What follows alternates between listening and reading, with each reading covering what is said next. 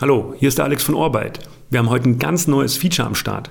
Und zwar rücken wir dich ins Rampenlicht, wenn du gerade aktiv einen neuen Job suchst. Das heißt, du kannst dich in einem kurzen Interview-Podcast kurz vorstellen, zeigen, wer du bist, was dir wichtig ist, was du kannst.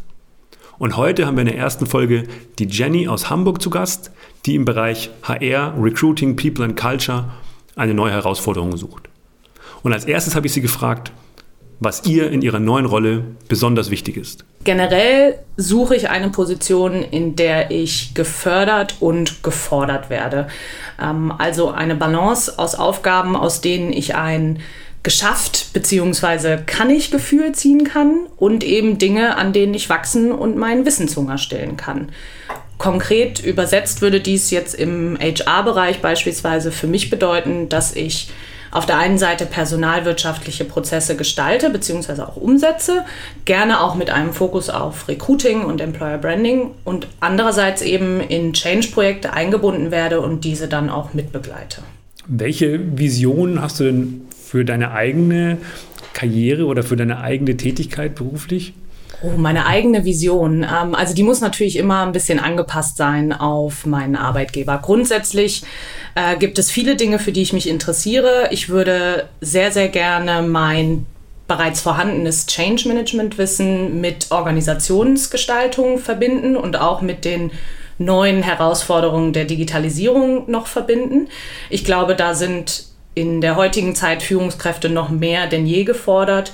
Die müssen Komplexitäten reduzieren, die müssen vertrauensvoll und authentisch führen und jedem im Team befähigen, seine eigene Karriere gestalten zu können. Und das muss alles in einer Struktur passieren, welche es schafft, die Needs der Organisation einerseits und die Skills der Be Belegschaft äh, bestmöglich zu kombinieren. Und das sind Dinge, die ich noch besser verstehen will. Und das wäre dann auch meine Vision für meine Karriere. Wie stellst du für dich sicher, dass du in einer Arbeitswoche die wesentlichen Dinge schaffst? Äh, ich glaube, ganz zu Beginn steht ähm, ein mentaler Ausgleich im Privatleben. Um all das zu schaffen, was man auf der Arbeit schaffen muss, ähm, braucht braucht man mentale Fitness und die äh, passiert am ehesten oder die geschieht am ehesten, wenn man äh, einen guten Ausgleich im Privatleben hat.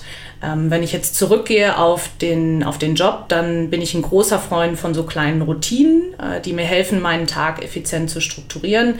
Beispielsweise beende oder starte ich einen Arbeitstag immer mit einer To-Do-Liste, äh, die kann digital oder auch haptisch sein, bei denen ich Aufgaben und Terminen auch gleich eine Zeiteinheit mitgebe. Ähm, diese Punkte priorisiere ich dann im nächsten Schritt und natürlich fällt es mir auch manchmal schwer, den Überblick zu behalten, aber im Zweifel habe ich mein Team, mit dem ich das besprechen kann oder eben eine Vorgesetzte oder einen Vorgesetzten, der mir dabei äh, hilft. Man muss auch äh, hier immer genügend Raum für Flexibilität lassen, meiner Meinung nach. Pläne werden ja auch gerne mal kurzfristig über den Haufen geschmissen. Ähm, ich stelle mir dabei so Fragen, ähm, gibt es Deadlines, die ich beachten muss? Äh, wartet vielleicht jemand auf, äh, auf, auf meine Rückmeldung? Oder gibt es eben To-Dos, deren Erledigung eine größere Wirkung haben als andere? Dann finde ich es auch wichtig, ähm, so kleine Ablenkungsfallen äh, zu vermeiden. Also Outlook, Slack, Teams etc. Das sind alles wichtige Tools, aber ähm, für eine Konzentrationsfähigkeit sind die ein bisschen gefährlich. Und wenn es geht, versuche ich die dann eben äh, abzuschalten bzw. zu vermeiden. Kannst du mal auf eine Problemstellung eingehen, äh, eine Projektsituation in deinem Arbeitsalltag, äh, die dir jetzt so einfällt und wie du das dann gelöst hast? Ja, ich äh, würde allerdings unsere Situation als ein noch viel besseres Beispiel sehen, äh, beziehungsweise die Situation, in der ich jetzt bin. Ähm, wir müssen alle unseren Anteil tun, zu Hause zu bleiben. Und da habe ich mich gefragt, wie schaffe ich es denn, mehr von mir und meinem Wesen preiszugeben, wenn es mir eben nicht möglich ist, mich und mein Wesen tatsächlich zu zeigen. Und wie kann eine Entscheidungsträgerin oder ein Entscheidungsträger mehr über mich als Person erfahren, wenn man sich eben nicht persönlich kennenlernen kann? Und das Medium Audio hat die Fähigkeiten, Emotionen zu transportieren und kann genauso etwas erreichen. Und ich glaube, unser Gespräch ist ein ganz gutes Beispiel für das Out-of-the-Box-Denken. Ja, liebe Personaler, Personalerinnen, Recruiter, Recruiterinnen, ihr habt nur den ersten Eindruck von der Jenny gewonnen.